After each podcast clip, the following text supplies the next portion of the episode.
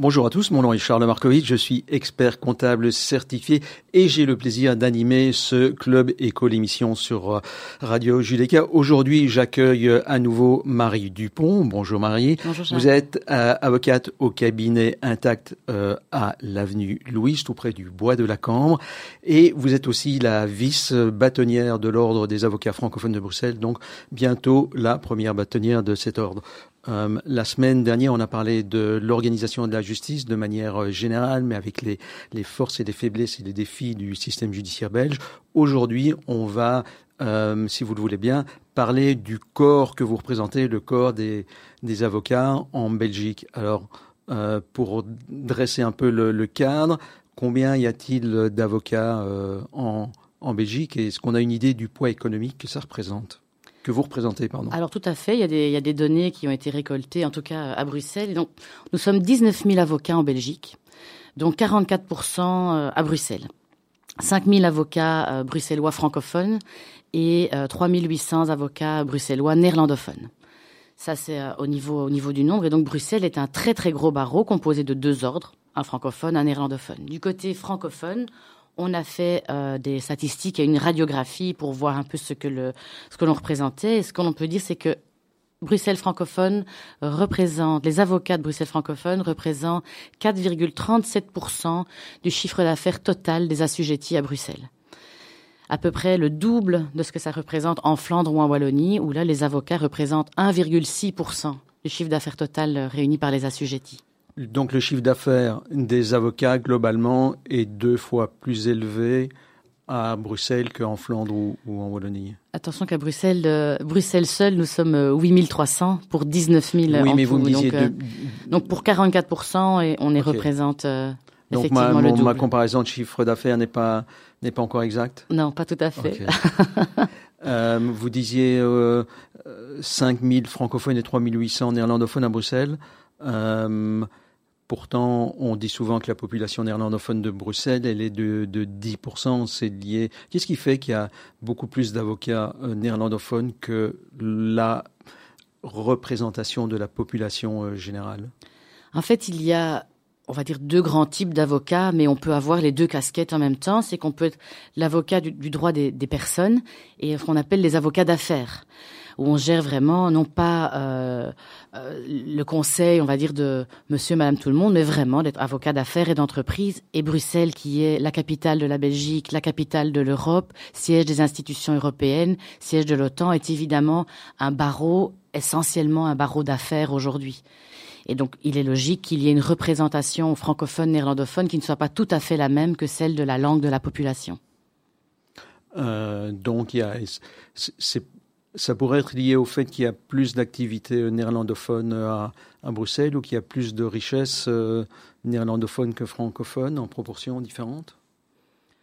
Je ne connais pas exactement les raisons, mais ce qui est certain, c'est qu'un cabinet d'affaires euh, va être composé d'avocats et néerlandophones et francophones pour pouvoir répondre aux demandes des clients. Et il y a certainement une activité économique qui est, assez importante au niveau flamand. Quand vous me dites euh, Bruxelles, l'OTAN, la Commission européenne, ça me fait un peu penser au, à l'image des, des séries télé américaines, euh, Washington DC, euh, les cabinets d'avocats, euh, euh, les, les, les, les milliers de dollars, les grandes tables de conseils d'administration, etc. C'est, c'est, c'est ça un cabinet euh, d'affaires euh, bruxellois C'est tout Ah sauf oh ça. Non, oh non, euh, il y en a en il y a en plus des cabinets, euh, je, je vais pas en citer sinon, mais, mais il y a les cabinets américains qui, qui sont ici, ils sont, euh, ils sont comme dans les séries qu'on ne regarde pas. Alors, effectivement, il y a beaucoup de cabinets anglo-saxons, cabinets américains, mais la vie d'un avocat ne ressemble absolument pas à ce qui se passe dans les séries télé euh, américaines.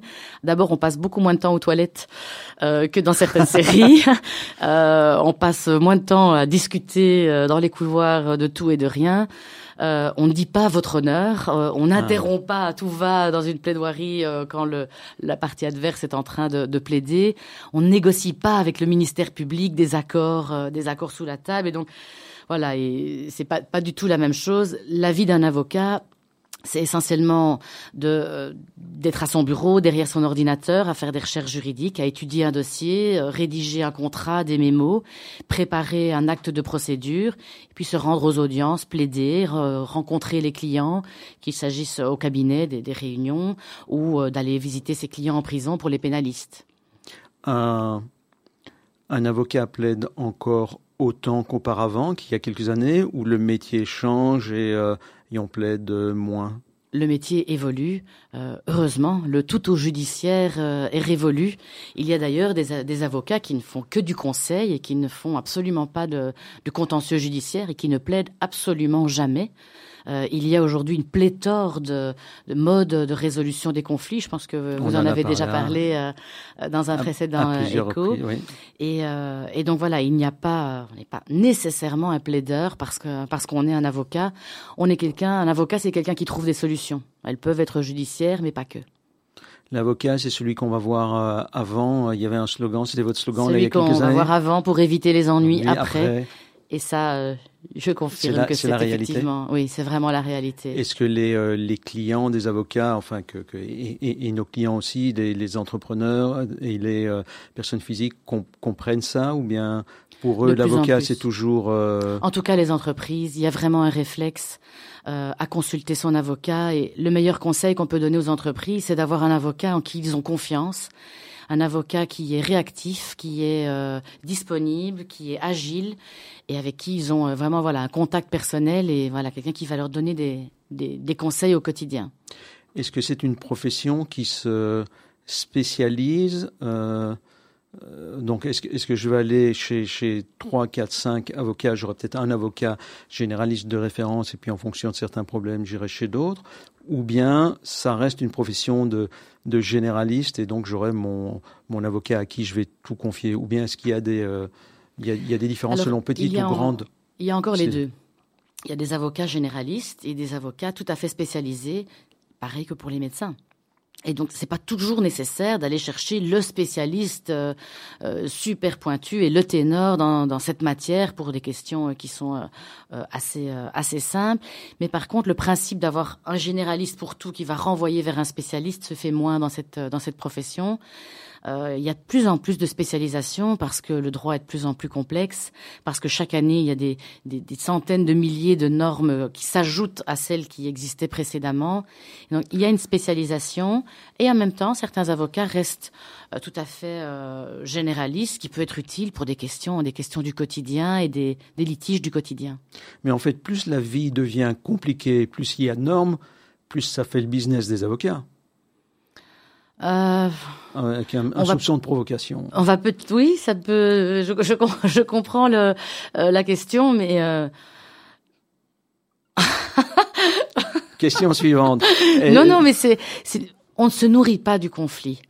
On est là pour trouver des solutions et euh, en tout cas, je, je, ne me dis pas que c'est tant mieux si c'est complexe ah. pour tout le monde et si euh, et si c'est difficile. Au contraire, on est là pour euh, pour essayer de trouver des solutions. Nous sommes des facilitateurs, tantôt pour prévenir avant de, des risques, tantôt pour euh, pour les résoudre. Euh, puis de toute façon, il y a de plus en plus d'avocats aussi. J'avoue que c'est ce que je rencontre, c'est ce que je vois, c'est ce que je découvre, c'est ce que j'entends euh, quand je rencontre et quand je parle à, des avocats ou à presque tous les avocats que, que, je, que je croise dans différents dossiers, mais il doit bien y en avoir quand même encore quelques-uns, peut-être vieille génération ou nouvelle génération, qui s'accrochent à des procédures qui durent parce que ça euh, c'est plus rémunérateur et non pas qui, qui essayent de résoudre le, le problème le plus vite possible simplement pour satisfaire leurs clients. Alors, je ne vais pas vous dire que ça n'existe pas et que probablement dans les 19 000 avocats, il doit y en avoir au moins quelques-uns qui euh, qui vont dans certains dossiers voir plutôt leur intérêt plutôt que celui du client, mais je pense pas que je pense pas que ce soit la norme. Euh, parce que sinon on fait pas long feu, en fait, parce que c'est avant tout l'intérêt du client et puis c'est dans notre ADN.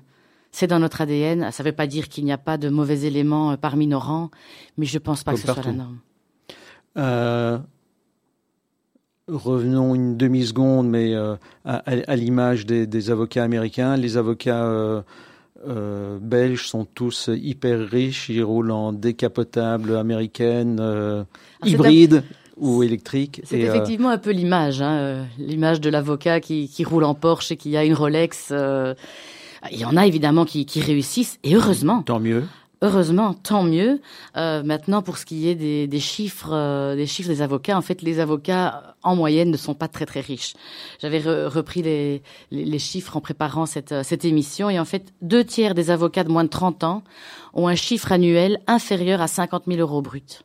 Et 75% des 30-40 ans ont un chiffre annuel inférieur à 100 000 euros bruts. Quand on voit que c'est 5, 6 ans d'études, que ce sont, euh, c'est quand même un métier qui est extrêmement euh, stressant, qui est, euh, ce sont vraiment de, de, très nombreuses heures de travail. C'est ce n'est pas un métier facile, c'est pas un métier où on est riche. Mais tant mieux si les avocats réussissent. En fait, on parlait tout à l'heure de voir l'intérêt de son client avant le sien.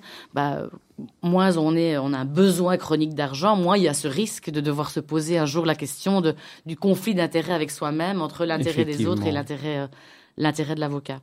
Euh, quand vous parlez de, de chiffre d'affaires, en fait, c'est essentiellement le salaire, parce que j'imagine que les collaborateurs de grands cabinets euh, facturent au mois le mois des honoraires qui sont décidés et ils ont très peu de frais. Ils ont euh, très peu de frais puisqu'en réalité ils sont sous-traitants euh, d'un autre d'un autre avocat ou, ou d'un cabinet. Ils ne doivent pas euh, supporter les frais, donc effectivement ils n'ont que leur rémunération. Il nous reste quelques minutes et donc on va euh, remonter un peu au-dessus de la pyramide et parler un peu de, de, vous, bâtonnière. Quelle est la... Euh, D'abord, ça, vient d'où cette expression euh, bâtonnière, ce, terme bâtonnière, bâtonnier, et quelle est sa mission? Alors, on dit bâtonnier ou bâtonnière lorsqu'il s'agit d'une femme en, en bâton. Alors tant le bâton qui a une double signification. D'une part le bâton du berger, hein, le, bâton parce qu'on guide, on guide les, avocats. On a un côté, euh, on est censé être inspirant, donner l'impulsion, donner l'exemple, être le lien entre les citoyens, les avocats, les avocats, les magistrats. Et donc ce côté euh, guide, mais aussi le bâton, euh, le bâton qui vient sanctionner, puisque le bâtonnier a un rôle de, euh, de gardien de la déontologie, de l'éthique et de la discipline. Ça, c'est vraiment la, la, double casquette euh, du bâtonnier. pour moi, c'est aussi quelqu'un qui, qui aide la profession à garder son rôle de garant de l'état de droit donc la profession d'avocat est vraiment, euh, les avocats sont les, remparts de la démocratie, ceux qui sont, c'est le seul contre-pouvoir établi par la loi. Et donc le bâtonnier a vraiment ce rôle de veiller à ce que la profession garde bien ce rôle, et notamment par son indépendance, le respect de l'éthique et son autorégulation. Et euh, qu'est-ce que qui va changer pendant les les quatre années à venir? Par votre par votre impulsion déjà. Pour ceux qui, qui mm. voient votre communication sur les réseaux sociaux on voit que ça ça bouge. Euh... alors beaucoup de choses ont changé. Alors si c'est grâce à moi ça, ça nous verrons bien dans quatre ans si je serai pour quelque chose. Mais c'est certain que les choses vont changer. Nous avons les, les élections législatives euh, dans un an avec un, un changement euh, probablement peut-être un changement de ministre un changement en tout cas de de notre gouvernemental le monde va changer énormément en quatre ans. Moi, je prendrai mes fonctions en septembre 2024. Et aujourd'hui, j'aurais bien du mal à vous dire quels sont exactement les défis auxquels je vais faire face. Le, le monde change tellement vite aujourd'hui, alors probablement que des questions de d'intelligence artificielle euh, et de l'impact sur euh, sur les professions d'avocats, euh, ce sera une des questions, un des défis. Les problèmes de financement de la justice dont on a parlé euh, la semaine passée, ça, je crains que ça ne soit pas résolu d'ici un an. L'accès à la justice, euh, l'accès aux droits pour l'ensemble des citoyens, même ceux qui, qui n'ont pas les, revenus nécessaires, ce sera aussi des questions qui, qui, vont se poser. Après, nous verrons en fonction de l'actualité. Vous savez, un avocat, c'est quelqu'un qui, qui s'adapte. Euh, certainement. Et vous avez parlé euh, euh, d'intelligence artificielle. On pourrait y, consacrer beaucoup de temps. C'est quelque chose qui est déjà euh, vivant. Vous croyez que la profession va disparaître ou une partie, une grande partie de votre travail? Non, non, la profession, elle va pas disparaître, mais je pense que notre véritable plus-value en tant qu'avocat, elle va de moins en moins se situer dans la connaissance des normes. Aujourd'hui, avec ChatGPT, euh, vous pouvez trouver euh, les normes, la jurisprudence et la doctrine, et donc on va moins dépendre de euh, la capacité d'un être humain à, à, réunir ces informations. Par contre, la valeur de l'avocat, elle va être dans l'accompagnement euh, émotionnel, dans la stratégie, dans le conseil, et puis surtout, ce qui va être important, c'est pas ce que ChatGPT nous dit, c'est ce que ChatGPT ne nous dit pas. Et c'est là qu'on aura une vraie plus-value. Donc je pense qu'au contraire, on va avoir euh, un rôle qui va être renforcé et d'autant plus intéressant, notamment dans l'accompagnement de la résolution des conflits, l'anticipation des problèmes. Non, non, je pense que la profession a un bel avenir devant lui. Eh bien, c'est sur ces mots euh, extrêmement positifs que nous allons clôturer ce Club Éco sur Radio Judaïka, puisque le temps qui nous est imparti d'à peu près 15 minutes est maintenant consommé. Euh, Marie Dupont, merci beaucoup pour votre super énergie. Les avocats doivent vraiment être très contents de vous avoir élu comme euh, vice-bâtonnière et comme bâtonnière. Euh, merci beaucoup. Merci Louis pour la merci technique. Pour votre invitation. Euh, c'est avec plaisir que je vous ai accompagné pour ce numéro. On se retrouve très bientôt pour un autre club éco.